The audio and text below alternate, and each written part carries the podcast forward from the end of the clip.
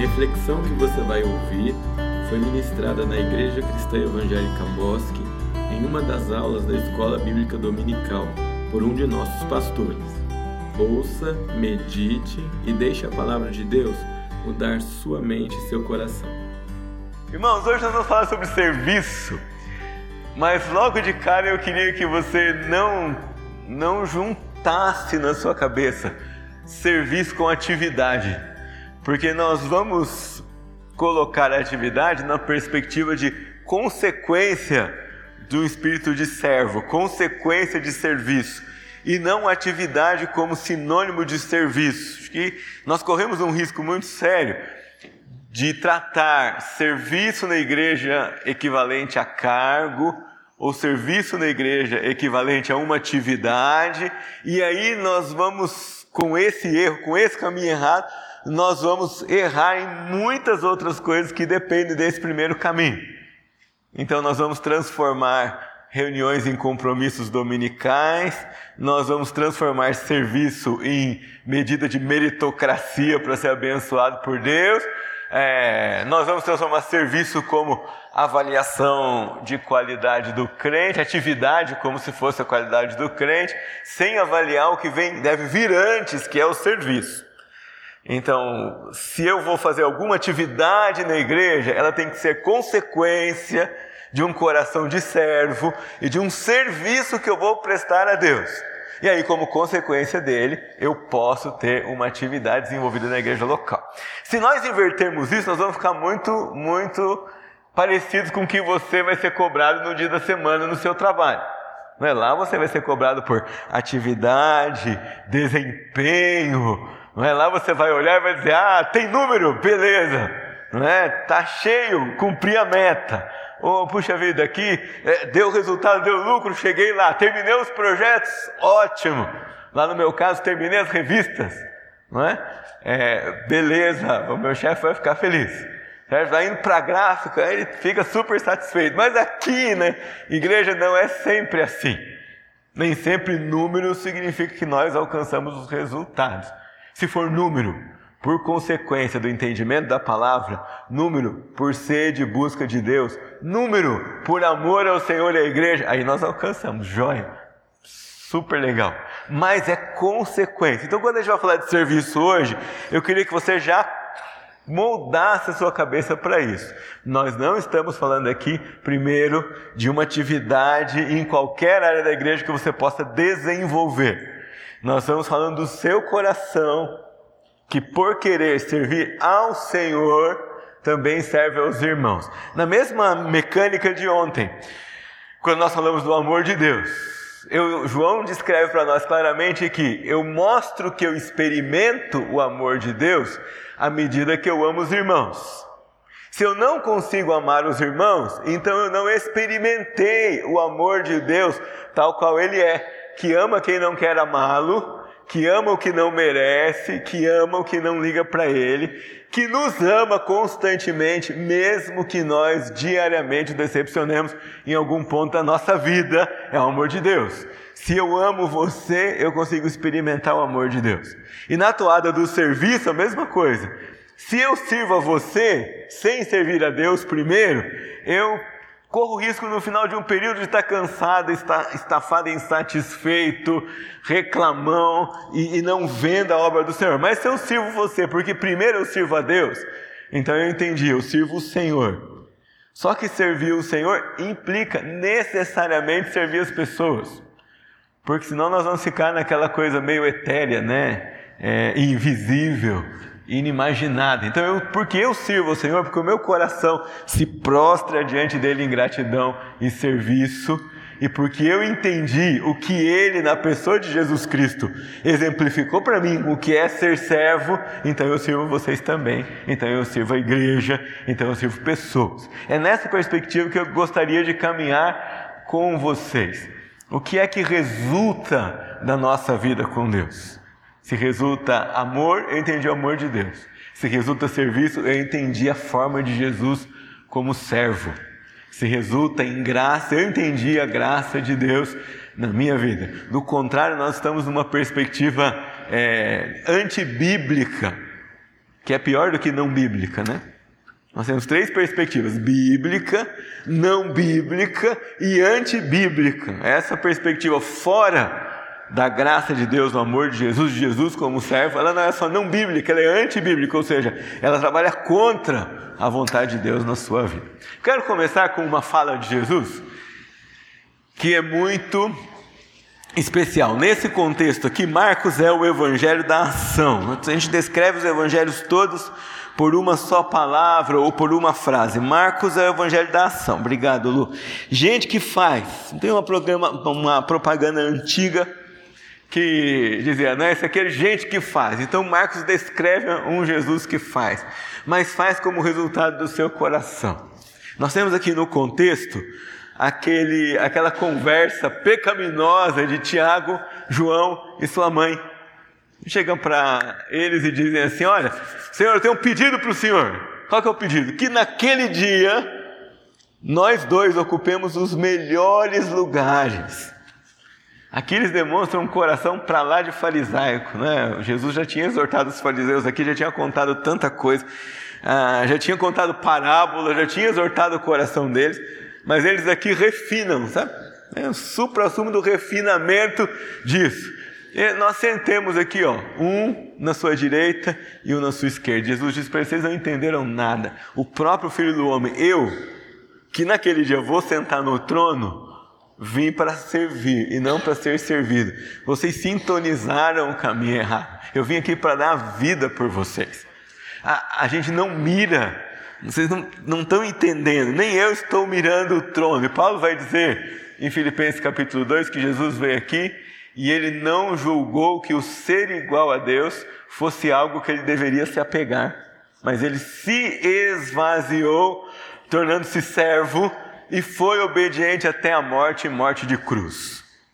Então perceba isso. Logo de cara, é, não é sobre nós, não é sobre nosso gosto, não é sobre as recompensas, é sobre o coração de Jesus que deve pulsar no coração daquele que é salvo. E o coração de Jesus que deve pulsar no coração daquele que é salvo é um coração de servo. Eu vim e vim dar a vida em resgate de muitos. Semana passada nós trabalhamos essa perspectiva do serviço na área da liderança. Então você descobriu comigo que o, a maior expressão de servo na igreja local é o exercício de liderança. A maior expressão de serviço e aquela que põe você ou deveria colocar você numa posição de maior humildade e humilhação, porque não dá muito para separar humildade e humilhação, é o exercício do serviço na liderança. Porque quando você chega ao exercício do serviço na liderança, você está é, colocando a sua vida. Você está dizendo, eu quero gastar, literalmente, gastar, haver desgaste, a minha vida, não é para ganhar prêmio, não é para receber recompensas, não é em troca de bênçãos, não é para ter um título antes do nome, não é para ter uma posição privilegiada, mas é para ajudar e servir a igreja de Jesus para que ela possa andar no caminho do resgate do Senhor e para resgatar outros para o Senhor Jesus Cristo. Essa é a perspectiva de servo. Então, se um dia a pastor chegar para você e dizer, irmão, nós queremos colocar o seu nome para ser presbítero da igreja. Primeiro você deve sentir um frio na barriga imenso e muito temor no seu coração. E depois você deve imaginar: eu estou indo para a maior posição de servo que eu posso desenvolver na igreja do Senhor Jesus. A posição de desgastar a minha vida pela igreja dele, seguindo os passos do meu mestre. Se hoje nós tivéssemos um versículo chave aqui, deveria ser esse. Pois se o Filho do Homem deu a vida por resgate de muitos e não veio para ser servido, veio para servir, quem sou eu para agir de maneira diferente? Se Jesus, que é Deus, nasceu aqui, continuou sendo Deus, tinha acesso a toda a sua perspectiva divina, Paulo diz que ele escolheu, ele decidiu que o ser igual a Deus ia ser algo que ele não deveria se apegar, se esvaziou, assumiu forma de servo. Quem sou eu? Que não sou nada. que não tenho nenhuma dessas credenciais que o meu Salvador tinha. Quem sou eu a me apegar, para me apegar a qualquer uma das coisas que são próprias de mim mesmo, que não são divinas, sequer chegam perto disso. Pelo contrário, se nós formos talvez correr atrás daquilo que é propriamente nosso, são coisas que nós devemos recusar e assumir as coisas que são do nosso Senhor para o nosso coração. Então, essa é a nossa perspectiva de servo. Essa é a nossa perspectiva de serviço na igreja local. Inclui, inclui posições, inclui atividades, inclui ministérios, mas depois que o meu coração já foi posto no lugar que ele tem que ser posto, e eu sei porque eu estou fazendo aquilo que eu estou fazendo. É consequência do meu coração de servo. Ah, ah, que bom. Sempre eu olho lá, acho que fica muito pequeno, mas aqui fica melhor. Num dos capítulos da Igreja Saudável, Mark Dever vai dizer isso aí para nós. É, a igreja tem obrigação, veja só, não é só o privilégio, mas a igreja tem obrigação de ser o instrumento de Deus para que as pessoas cresçam na graça. Não só para que as pessoas sejam alcançadas pela graça, mas para que elas cresçam na graça. Influências maduras que visam a santidade numa comunidade de crentes unidos em um pacto. Então, lembra semana passada? Líderes que nós procuramos são líderes maduros, porque eles são influência na vida do povo. Então, influências maduras que visam a santidade numa comunidade de crentes unidos em um pacto podem ser ferramentas das mãos de Deus para o crescimento do seu povo. Então, sim, tem que haver crescimento na igreja de Deus, mas não, talvez nós não estamos entendendo como é que a gente sabe que houve crescimento. Um dos hinos que eu tenho no meu coração mais prediletos, um dos meus, tem vários, né? mas um dos mais prediletos, e que para mim mostra que há crescimento na igreja se ela ora, isso é mais pureza dá-me, mais horror ao mal, mais calmo em pesares, mais alto ideal, mais fé no meu mestre, mais consagração, mais constância dá-me, mais e mais humilde, mais gozo em servir a Jesus. Aquele, aquilo, se você perguntar para mim, tem um resumo do que é resultado do que a igreja cresce? Tem. Se a nossa oração é parecida com as palavras da, daquele hino.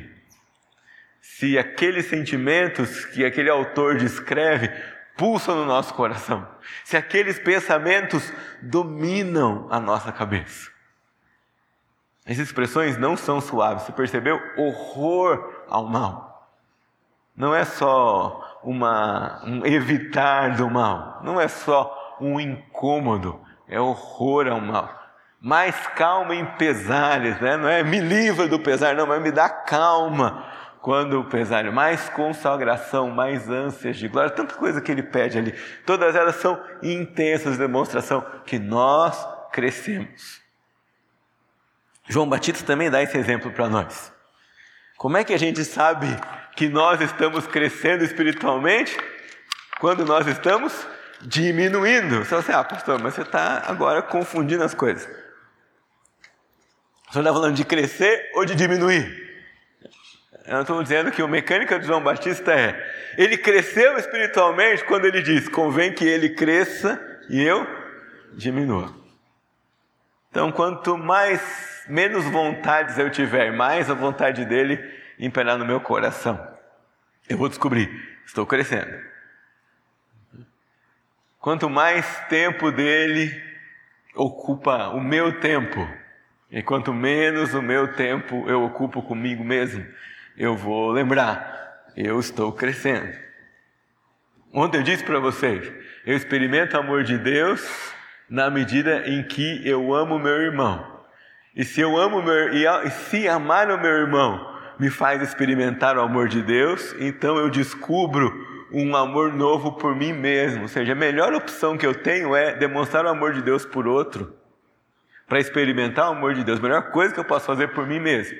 Então, essa ideia de, de, de coração de servo, a melhor coisa que eu posso fazer por mim mesmo é desistir das coisas que são próprias de mim É não ficar se apegando àquilo que tem a ver comigo mesmo e não tem a ver com o Senhor e não tem a ver com Jesus. Aí nós estamos falando de crescimento. E nós mudaríamos muita perspectiva de diversas coisas da nossa vida pessoal e da nossa vida como igreja se nós tratarmos as coisas nessa, nessa perspectiva. Então, vou dizer para você, irmão, tem uma necessidade na igreja local. Ia ser bom, né, pastor Leval? Se nós dizemos assim, temos uma necessidade na igreja local. E é essa daqui. E talvez um dos trabalhos difíceis. E uma dúzia de irmãos se apresentasse. E não corresse. Essa ideia de crescimento. É bom se apresentar para fazer as coisas fáceis. É bom se apresentar para fazer as coisas que trazem alegria imediata e compromissos que cessam quando termina a atividade. Mas nós devemos nos apresentar por aquelas coisas que custam. Que custam. Davi é um exemplo tão especial. Ele chegou para o Senhor uma vez, chegou para o sacerdote e disse: Eu quero dar uma oferta para o Senhor, mas eu quero dar uma oferta que me custe. Não quero oferecer ao Senhor coisa que já tem, coisa que já é fácil, coisa que eu faço sem perceber que estou fazendo. Eu quero dar ao Senhor uma coisa que custa. Então, todos esses passos de construção de um coração de servo, é, eles têm que acontecer antes da nossa vida. E aí eu garanto para você, qualquer serviço na igreja, qualquer presença no culto, qualquer ação que você fará terá outro significado. Você vai experimentar outra dimensão espiritual na mesma atividade no seu coração. Você vai compreender de outra maneira.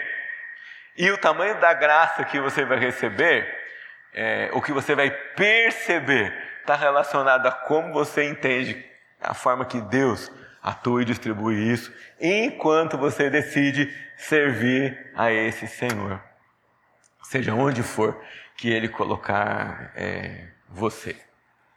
Essa ideia de serviço passa por alguns textos da palavra de Deus. E o primeiro deles, queria convidar você a ir comigo lá para 1 Coríntios 12.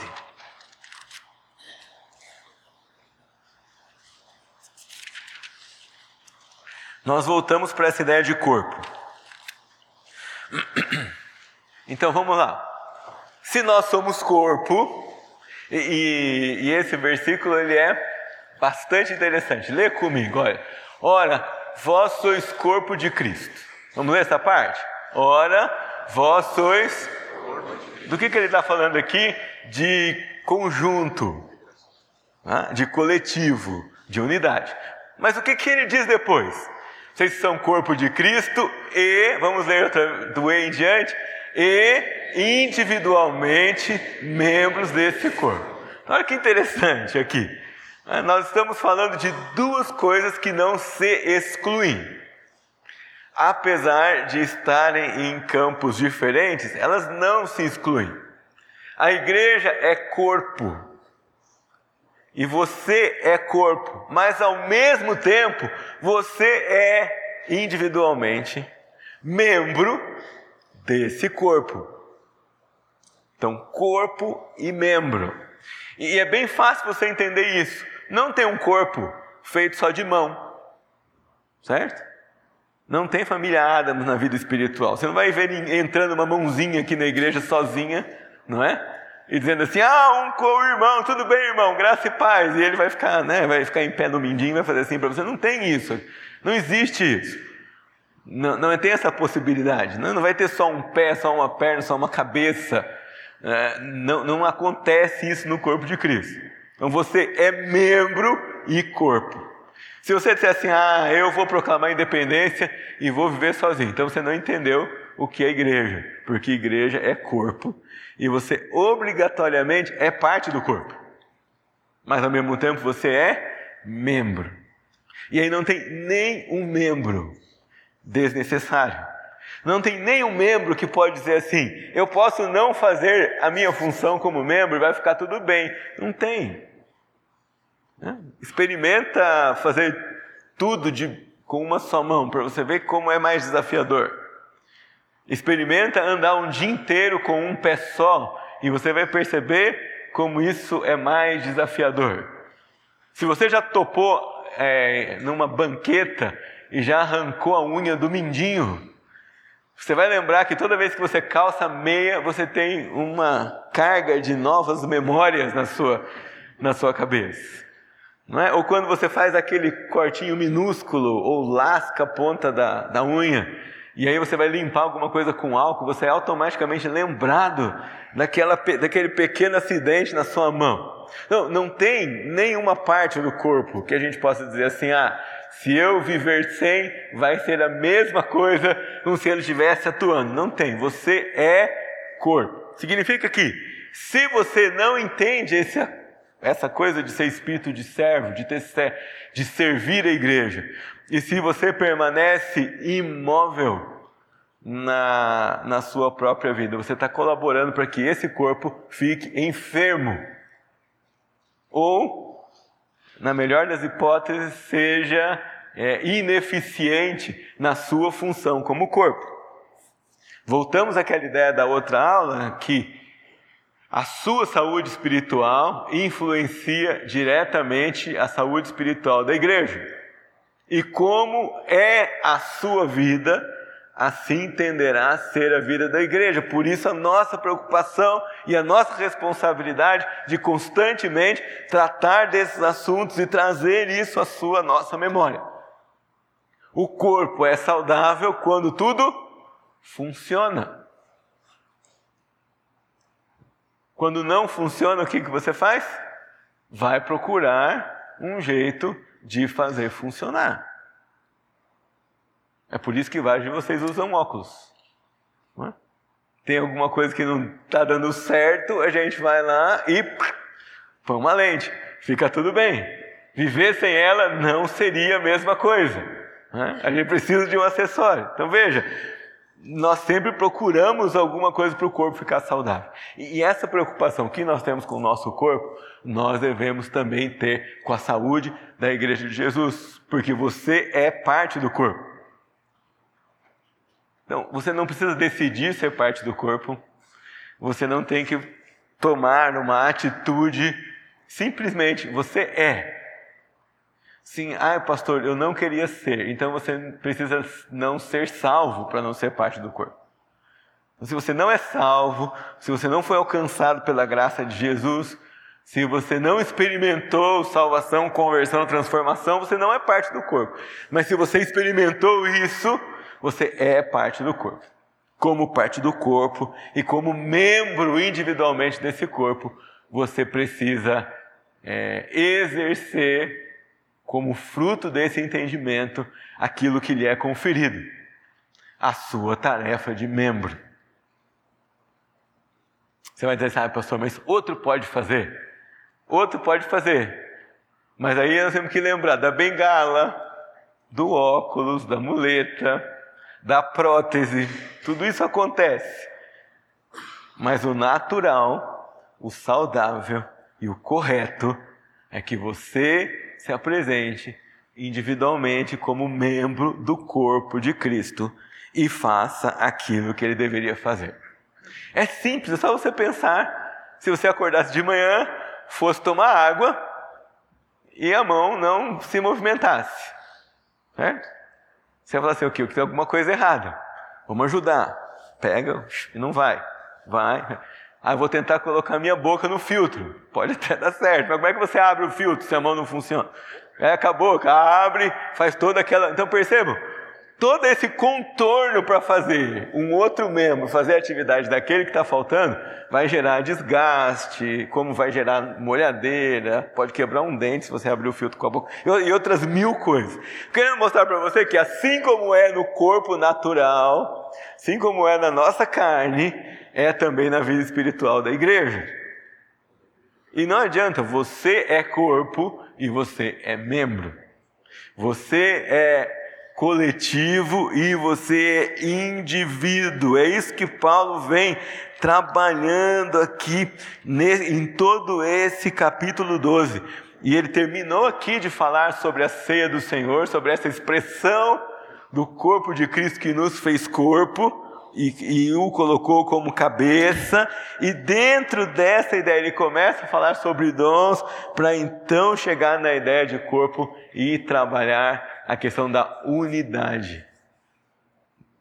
Os, a nossa diversidade não nos separa, ela nos une. E porque ela não é nossa. Toda vez que eu falo assim, ah, pastor, mas a diversidade separa, quando ela vem do nosso coração. Quando a diversidade Almeida é humana, quando ela é impulsionada por sentimentos e pensamentos e motivações humanas, ela divide. Mas, mas, quando ela vem de Deus, não. É só você lembrar quem é que dá os dons. É o Espírito de Deus. Você, ah, pastor, mas eu saí, eu já nasci com um talento natural. Mas foi quem? Foi você que escolheu, né? Lá antes de você nascer, você chegou assim na seleção dos DNAs da sua família e falou: vem esse cromossomo, eu quero essa parte aqui, essa parte, aquela, né? Traz aquela célula ali que está com mitocôndria um pouco melhor, não é? Aquela outra ali tem o complexo de Golgi mais interessante. Você não, não trabalhou com essas, você não escolheu essas possibilidades. Aquilo que você é é fruto daquilo que o Senhor planejou para você ser. Então, inclusive os seus talentos são, são vêm dele, são diferentes, são do coração dele para você. Essas coisas que vêm do Senhor não devem nos dividir, porque é justamente para nos completar que nós fomos, fomos feitos diferentes. E aí, essa é outra motivação para o serviço. Se eu recebi dele e ele me deu como presente, o que eu posso devolver para Ele como gratidão é colocar esse presente e esse dom e esse talento em ação, para que Ele seja glorificado, para que Ele seja visto. E esse é outro resultado de crescimento. Se essa igreja cresce e aqueles que estão à nossa volta olham para nós e dizem assim: Eu estou vendo Jesus naquela igreja. Tem uma coisa diferente naquele povo. Nós crescemos. Você diz assim: como é que eu sei que eu cresço? Quando as pessoas chegarem para você e começarem a perguntar para você por que, que você é diferente. Por que, que você demonstrou amor por mim quando eu te dei uma má resposta? Por que, que você orou por mim quando eu disse para você que eu detesto trabalhar com você? Por que você me deu um presente quando você sabe, eu sei que o fulano falou para você que eu prefiro é, vir quando você não vem? Por que, que você mesmo assim anda atrás de mim? Por que, que você ainda me ama quando todo dia eu demonstro para você desafetos e desamor? Isso é sinal de que nós estamos crescendo. Nunca me esqueço da minha sogra contar que eles iam para a escola e eram perseguidos pelo vizinho, simplesmente porque eram crentes, porque ela era filha do pastor. E um dia a ela chegou em casa e contou para a mãe, não aguentava mais. E a mãe falou assim: então nós vamos fazer uma coisa. O avô da Priscila era o tipo de pastor que começava igrejas do nada e ia para o campo sem salário. Então todas as coisas eram dadas por Deus mesmo. A compra da semana, a roupa das crianças, as coisas chegavam porque Deus mandava ele abrir igreja e Deus mandava o complemento dessas coisas também. E a minha sogra conta que a vovó pegou os melhores exemplares da, que tinham chegado das fazendas naquele dia. A abóbora mais bonita, a fruta mais bonita. Fez uma cesta daquelas de encher os olhos.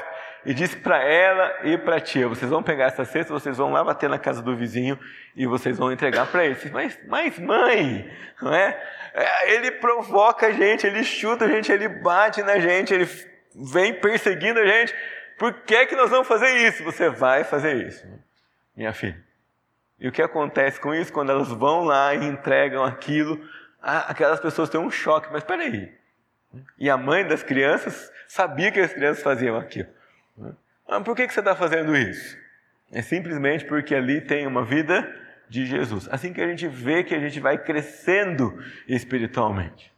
Assim que esse bairro vai ver que essa igreja cresce. Assim que as pessoas à sua volta vão ver que você cresce por causa da vida de Jesus em você, porque você entende. Se Deus me deu o ministério do ensino, se Deus me deu o dom do ensino, eu preciso ensinar. Se eu não ensinar, eu estou negligenciando uma coisa que Deus me deu. todos obedecendo a Deus. Só que, como gente que ensina, eu não posso dizer para aquele irmão que fielmente ora com o ministério pela igreja local: Ah, eu sou mais importante que você. Não posso dizer isso para ele. É isso que Paulo está dizendo aqui. Não tem serviço mais importante. As responsabilidades são diferentes. Eu já explico para você agora. Vocês são aqui mais ou menos 100, 120 pessoas. Se eu ensinar para vocês uma coisa errada, quantas vezes eu errei? 120 para começar, se todo mundo acreditar em mim. Mas vamos ser um pouco mais otimistas. Vamos dizer que metade só acreditou em mim. Então eu errei 60 vezes. Mas esses 60 que acreditaram em mim saem daqui e compartilham com mais cinco pessoas na casa dele. Quando ele chegou, o pastor André ensinou isso aqui de manhã. Então eu já errei 300 vezes. Eu vou parar por aqui para eu não, não parar a aula no meio também, né? Tá certo? 300 vezes. Então nós não temos coisas que eu possa dizer é mais importante, a sua é menor importante, tudo é importante, mas algumas coisas nos conferem maior responsabilidade por causa do grau de exposição que ela tem.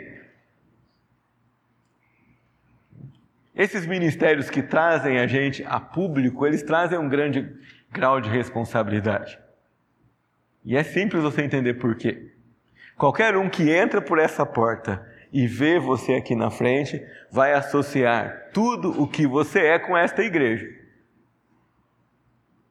É? Algumas vezes que eu já cheguei num lugar, você já viu o senhor em algum lugar? Ah, é? Você já me viu em algum lugar? É. Ah, o senhor estava falando daquela igreja ali, da, não é? Ali perto do céu, daquela igreja ali no Portugal? É. Por isso que nós tratamos da responsabilidade. Mas de modo algum, essas coisas são aos olhos de Deus mais importantes em termos de é, valorização do serviço que você pode prestar ao Senhor. Essa é a ideia de corpo. Nós somos corpo, mas ao mesmo tempo somos indivíduos. Paulo disse isso daqui: o olho não pode dizer para a mão, nós não precisamos de você. Cabeça não pode dizer para o pé, nós não precisamos de você. Pelo contrário, os membros do corpo que parecem ser mais fracos são necessários, e os que parecem menos dignos, a este damos muito maior honra. Também os que em nós não são decorosos revestimos de especial honra, e aí ele vai, vai, e Deus é, coordenou todo o corpo para que, versículo 25, para que não haja divisão no corpo, mas para que os membros cooperem com igual cuidado em favor um dos outros. Nós estamos vendo que serviço inclui abnegação, compreensão, e inclui eu servir você não por causa de você, mas por causa de Deus. Se Jesus, que é a expressão máxima de Deus, se esvaziou para me salvar, quem sou eu para olhar para qualquer um de vocês e dizer assim: eu não vou pregar para esse sujeito, não. Quem sou eu para olhar qualquer um de vocês e dizer: ah, não vou ficar lá na porta entregando boletim para ele, não.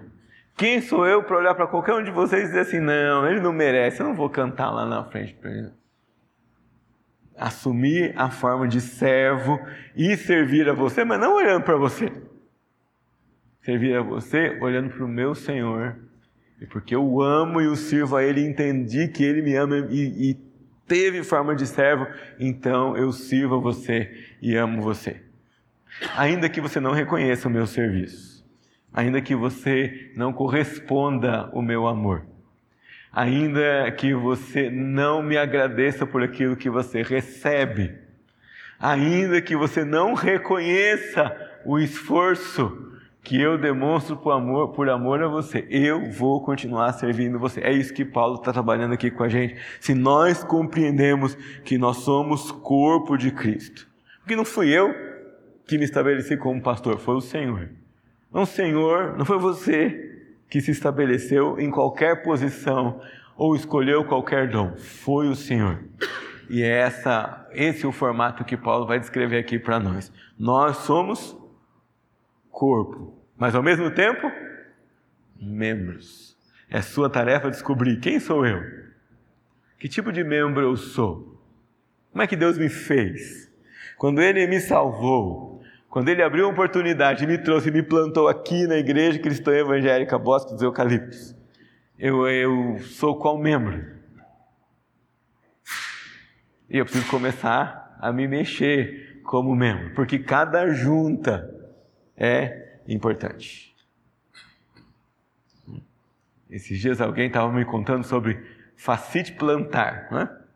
É uma coisa que dá no calcanhar, na par, uma dor que você tem no calcanhar, mas que dificulta você andar. Você pode imaginar, o calcanhar está aqui escondido o tempo todo, ele está coberto, mas ele tem o seu papel muito importante. Quem é você no corpo de Jesus e como você vai servir a Jesus servindo os irmãos? Tarefa essencial para nós. Vamos lá, seguimos aqui. Qual a ideia de corpo? Eu falei com vocês, cada, cada membro tem uma função diferente, é essencial para nós e cada membro serve o corpo. E nós não somos a mesma coisa. Pedro e Efésios também vão falar de serviço. E, e, eles vão tratar de uma outra perspectiva que é importante para nós. 1 Pedro 4 vai dizer: servir uns aos outros. Queria convidar você para ler comigo, está aqui na tela. Vamos lá? Servir uns aos outros, cada um conforme o dom que recebeu, como bons despenseiros da multiforme graça de Deus. Multiforme é multicolorida. Ah, então, a graça de Deus é tão rica e tão especial que ela se manifesta numa diversidade de dons ela se manifesta numa diversidade de oportunidades, ela se manifesta numa diversidade de ministérios. E cada um de vocês é considerado por Deus despenseiro. A gente não usa muito essa palavra hoje, usa? Tem alguém aqui que trabalha como despenseiro?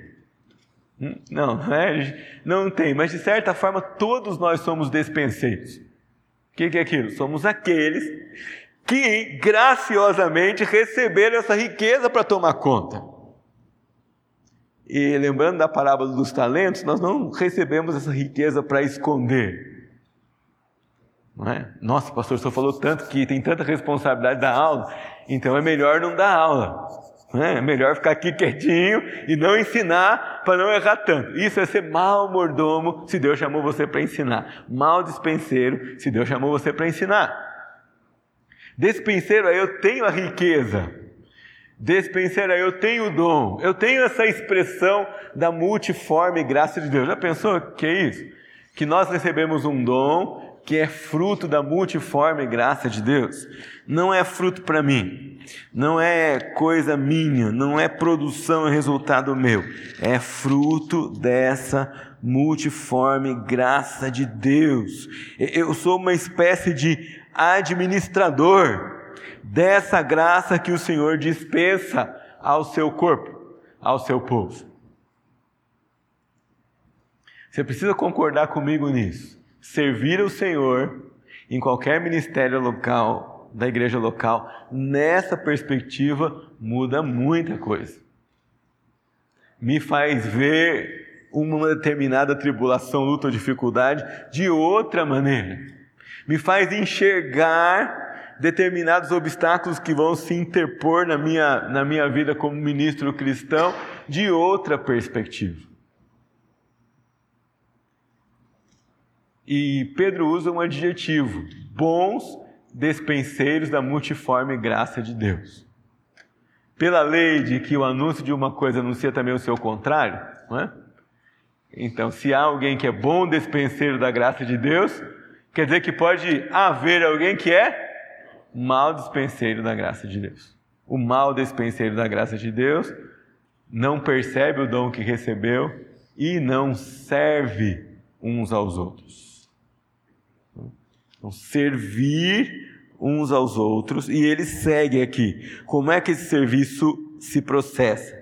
Se alguém fala, fale de acordo com os oráculos de Deus. Se alguém serve, façam na força que Deus lhe dá, para que em todas as coisas Deus seja glorificado por meio de Jesus Cristo, a quem pertence a glória e o domínio para todo sempre. Amém. Só uma lembrança para nós, nós estamos vendo aqui um contexto de perseguição.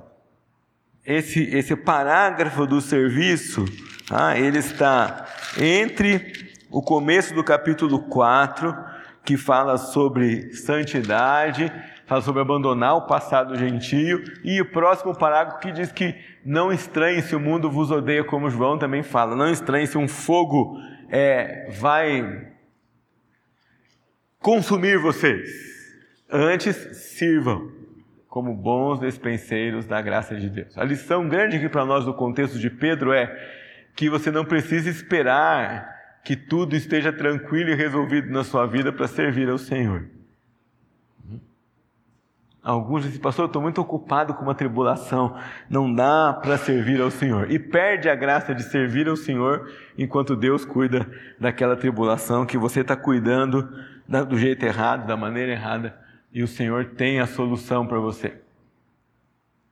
Servir a Deus no contexto de corpo, servir a Deus como despenseiro. Paulo fala que os homens nos considerem como? Ministros e despenseiros dos mistérios de Deus. Que os homens nos considerem.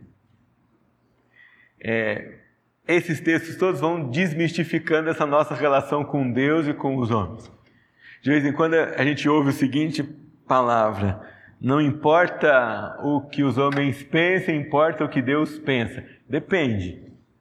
Se alguém zomba de você porque você segue a Cristo, realmente não importa o que ele pensa. Mas aqueles que seguem a Jesus devem olhar para você e devem dizer assim: ah, você é um bom despenseiro da graça de Deus, você é um bom despenseiro dos mistérios de Deus. Bons administradores, bons mordomos Palavrinha que implica em administrador responsável. Essa é a ideia que está diante de tudo isso. Você recebeu, você é responsável. De novo, você não escolhe. Está no kit da salvação. Recebeu, entendeu a graça enxertada no corpo. É administrador da graça de Deus e dos mistérios do Senhor Jesus. O outro texto que é muito importante para nós está em Efésios 4, 11, 12 e 13. E ele mesmo concedeu uns para apóstolos, outros para profetas, outros para evangelistas, outros para pastores mestres. E aí vem, com vistas ao aperfeiçoamento dos santos, para o desempenho do seu serviço, para a edificação do corpo de Cristo. E o texto continua, a fim de que todo homem seja perfeito e perfeitamente habilitado para toda boa obra e não sejam mais como meninos ou que correm atrás de qualquer novidade que aparecer. Então vejam só, o serviço é para Deus, é para a glória de Deus, mas enquanto Deus é glorificado e recebe esse serviço como expressão de gratidão e adoração do nosso coração, acontece algo com os irmãos. Ou deveria acontecer. O que? aperfeiçoamento dos santos. Provérbios diz: como ferro afia o ferro, assim é o homem ao seu amigo. Então, quando você vem aqui e você tem confronto, conversa, você tem que ter ajustes, você tem que pedir perdão, você tem que perdoar, faz parte desse aperfeiçoamento dos santos. Quando você vem aqui aquele domingo, não tem aquele domingo que você vem e você senta e fala assim: Nossa, Deus mandou o WhatsApp para o pastor Evaldo contando tudo que eu estou pensando, porque tudo que ele fala é, confronta diretamente você. É aperfeiçoamento dos santos. Ou quando você vem e durante o louvor e adoração, aquela música que o dirigente escolheu tem uma resposta para uma pergunta que você tinha na sua cabeça, ou tem um conforto para o seu coração. De vez em quando a gente vem para o culto e a primeira música que canta sossegue e acalma o nosso coração agitado. Porque Deus dirigiu aquele irmão para trazer aquela mensagem em forma de música para você. Essa ideia de aperfeiçoamento dos santos. É para isso que Deus concedeu uns para apóstolos, outros, outros para profetas, outros evangelistas, outros para pastores mestres. Segundo, é, objetivo é para o desempenho do seu serviço. Então veja, o ser anda junto com o fazer, é o aperfeiçoamento dos santos e o desempenho do serviço dos santos. Ok? É para isso que Deus concedeu dons. À medida que eu sou aperfeiçoado, eu também devo desempenhar esse coração de servo, esse serviço no corpo de Cristo, para a edificação do corpo de Cristo, para crescimento, fortalecimento, embelezamento. Você lembra da primeira definição de igreja que eu trouxe aqui para vocês? É o espelho no qual as perfeições de Cristo são vistas. Tem um coro. Você não sabe os salmos e hinos, tem hinos e coros. Né? Tem um coro dos salmos e hinos que diz: Que a beleza de Cristo se veja em mim, toda a sua admirável pureza e amor, ó tu chama divina, todo o meu ser refina, até que a beleza de Cristo se veja em mim. A edificação do corpo de Cristo. É assim no mundo natural, não é? O que é mais bonito? O prédio quando está terminado ou quando só tem aquelas betoneiras e um monte de barro no terreno, certo? É, é mais bonito o prédio terminado, ninguém vai querer morar no meio do barro. Ou aquele prédio que só tem a armação dos andares, não tem cômodo, não tem fachada, não tem nada.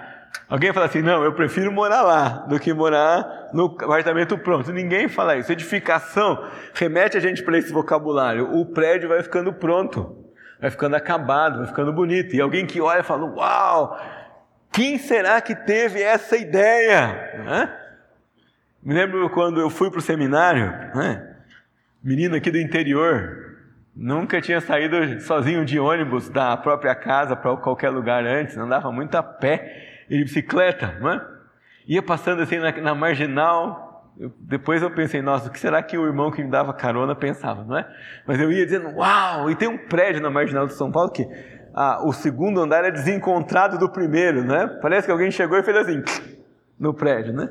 E sempre quando eu passava por ele, eu dizia, nossa, quem será que teve essa ideia? Depois foi ficando comum, eu nem notava mais, mas no começo, toda vez que eu passava por lá, e a primeira vez que os meninos foram comigo para São Paulo, eu fiquei lá, fica olhando, tem um prédio muito legal, né? Não vê? Essa é a ideia da igreja. O corpo edificado atrai essa atenção. O que povo bonito, que amor que eles demonstram, a beleza de Cristo na nossa vida. Que povo manso, que povo acolhedor, que povo preocupado com a gente, não é? Que povo que ama, que povo agradável de se conviver. A beleza de Cristo sendo vista em nós, a edificação do corpo de Cristo. Como é que a gente sabe que os santos estão sendo aperfeiçoados, que os santos estão desempenhando o seu serviço e que o corpo está sendo edificado? Pelo teste do versículo 13. A fim de que todo homem seja perfeito e perfeitamente habilitado para toda boa obra. E tem uma, uma virtude cristã que está escondida ali, que é muito importante. Que nós não sejamos mais agitados, mas fiquemos calmo, com a, calmos com aquilo que nós estamos recebendo. Uma palavrinha na vida cristã que ajuda muita gente se chama constância. Sabe o que é? Constância. O que é? É quando você mantém o ritmo de crescimento na vida cristã, mas continua crescendo dia a dia.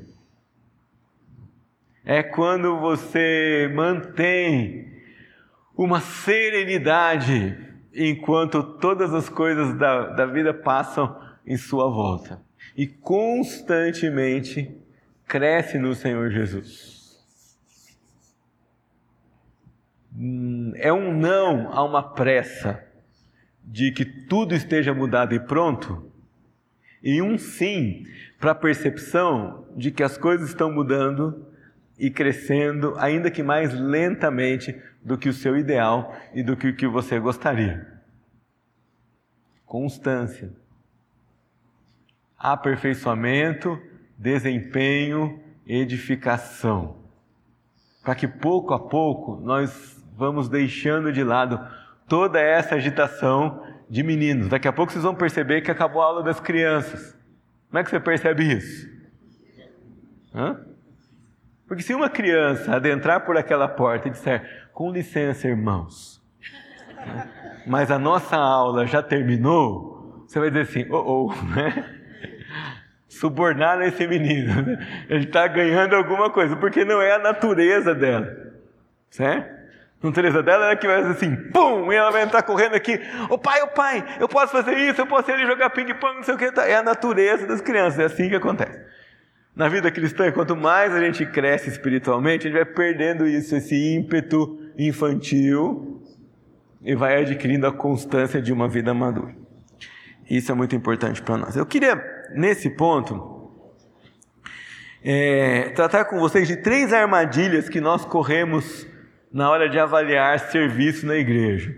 Aquele livrinho, eu tenho aqui aquele livrinho do é, como ser um membro de uma igreja saudável. Ele nós temos que cuidar da armadilha do desempenho. Nossa ideia de crescimento espiritual pode ser influenciada por uma mentalidade de estatística. E não é isso que a gente quer. No caso do fariseu, ele mediu o crescimento em alvos e objetivos observáveis, jejuar duas vezes por semana e dar o dízimo de tudo. Também podemos fazer isso. E quando isso acontece, nós vinculamos o nosso senso de avaliação de serviço à estatística. E a estatística precisa ser consequência da qualidade e não a causa da qualidade. A causa do crescimento, ela é consequência da qualidade. Julgando pelos padrões errados, nós às vezes nos enganamos a tendência de julgar pelo nosso bem-estar e de comparar os outros conosco mesmo. Então, se tá bom para nós, se eu estou é, satisfeito com aquilo, ou se aquilo me traz algum conforto, então significa que há crescimento. Acho que todos vocês já tomaram contato na internet, isso rola direto. Alguém já recebeu um e-mail sobre as resoluções de Jonathan Edwards. Se você nunca leu, procura e leia.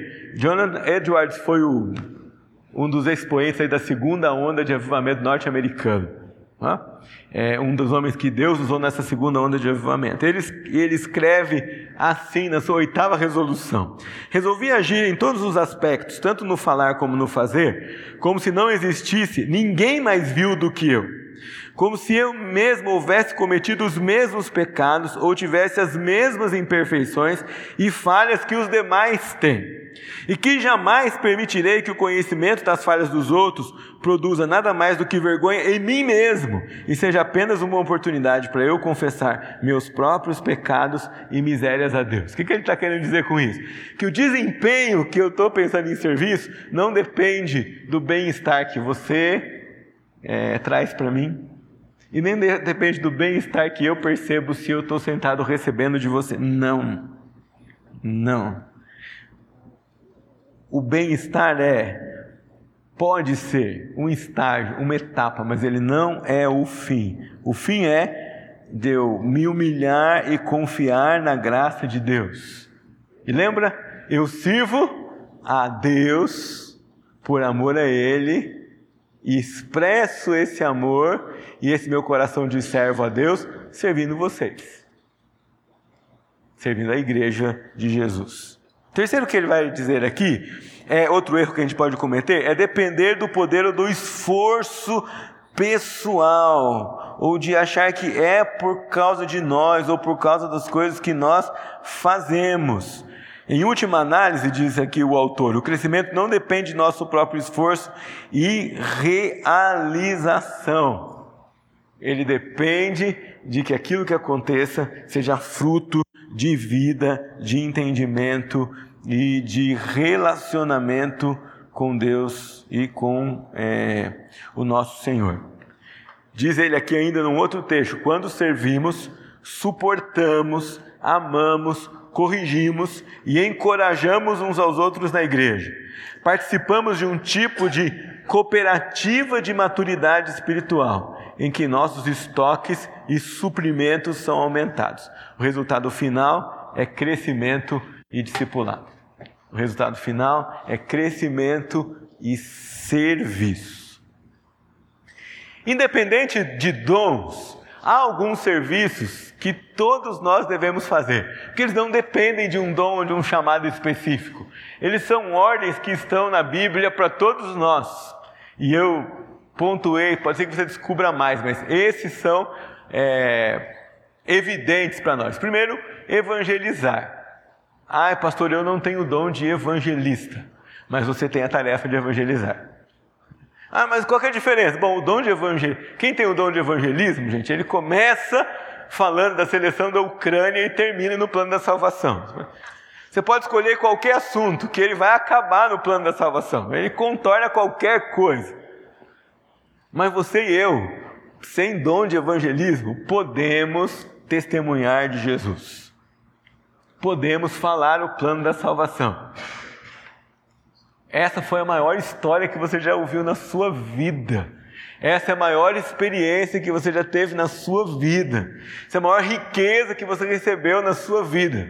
Então eu e você podemos mostrar isso com as nossas atitudes e podemos compartilhar isso com, com pessoas. Você não precisa ser Billy Graham para isso. Você pode ser você mesmo.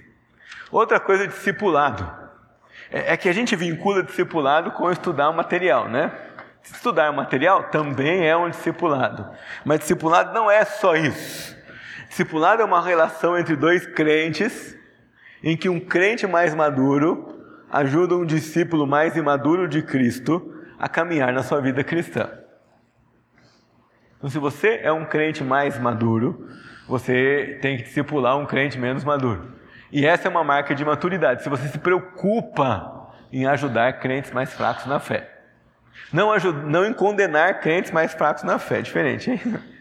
É em ajudar crentes mais fracos na fé. Em discipular, em ensinar, em caminhar junto. Isso todos nós podemos fazer.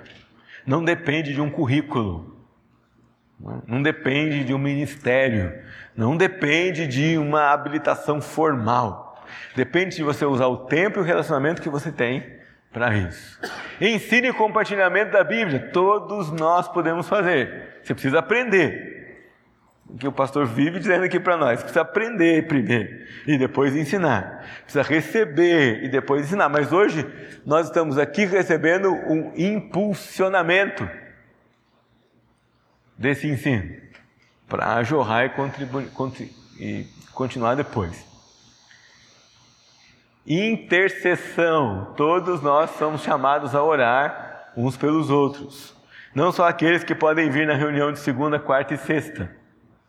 Todos são chamados a orar. E contribuir.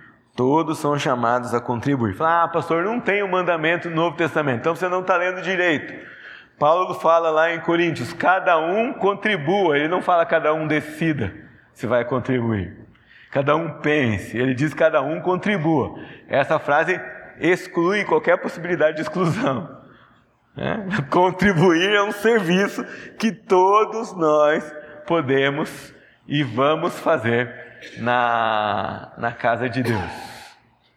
Tem, é, eu vou só citar isso, você tem no seu esboço, e vou terminar com o último slide. Como conhecer o meu lugar no corpo de Cristo? Algumas perguntas. Primeiro, identifico o meu dom. Se eu identifico um dom, outro também vem. Às vezes eu estou com um pecado de orgulho, estou achando que eu tenho alguma coisa e não é naquela direção, é outra direção. Quando Deus me deu um dom, outros também vêm. Vai lá, Silas. Vamos engatar uma primeira aí. Já sei como posso relacionar meu dom ao serviço na casa de Deus? Se eu não sei, como é que eu faço? Vou conversar, vou perguntar, vou descobrir. Próximo, Silas. O que faço para colocar meus dons no serviço do Senhor na igreja? Você não sabe? Vem conversar conosco. Pastores, presbíteros, nós estamos preparados para dizer para você: você tem esse dom, irmão? Nós temos um serviço para você. É, primeiro, começa recebendo os visitantes ali na porta. É? Depois você pode fazer uma série de outras coisas. Vamos lá.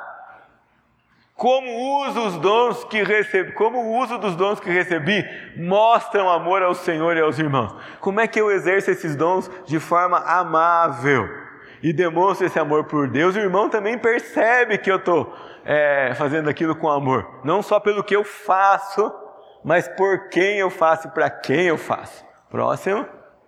Já agradeci aos irmãos que se dedicam tanto à igreja e preparam tudo para o nosso uso. Você tem o costume de abraçar o irmão os irmãos e demonstrar carinho e amor pelo serviço que eles prestam a vocês? Você agradece a Deus pela vida dos presbíteros e diáconos cada vez que eles servem ceia aqui para você? Você agradece aos irmãos que nos recebem com um sorriso lá na porta todos os dias? Professor de escola bíblica do seu filho, do seu sobrinho, do amiguinho do seu filho que vem aqui. Você agradece a Deus pela vida deles e a eles também, e isso é um exercício importante. Não tem uma frase aí por último? Então, era essa que eu já li, eu quero terminar relendo para vocês. Quando servimos, suportamos, amamos, corrigimos e encorajamos uns aos outros na igreja. Participamos de um tipo de cooperativa de maturidade espiritual em que nossos estoques e suprimentos são aumentados. O resultado final é crescimento e discipulado. Que o Senhor ajude você a entender qual é o seu papel. Ele te deu um papel. Que ele ajude você a enxergar as oportunidades.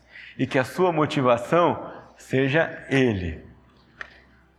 Ontem Marcos André me lembrou do versículo que durante, enquanto eu falava, ele recitou: Nós amamos porque ele nos amou primeiro. Vamos terminar parafraseando isso. Nós servimos porque ele serviu primeiro. Ele mostrou o caminho primeiro e eu não consigo aguentar tal demonstração de serviço calado. Então eu o sirvo também. Mas quando eu o sirvo, você percebe que eu o sirvo porque eu sirvo você. Vamos orar?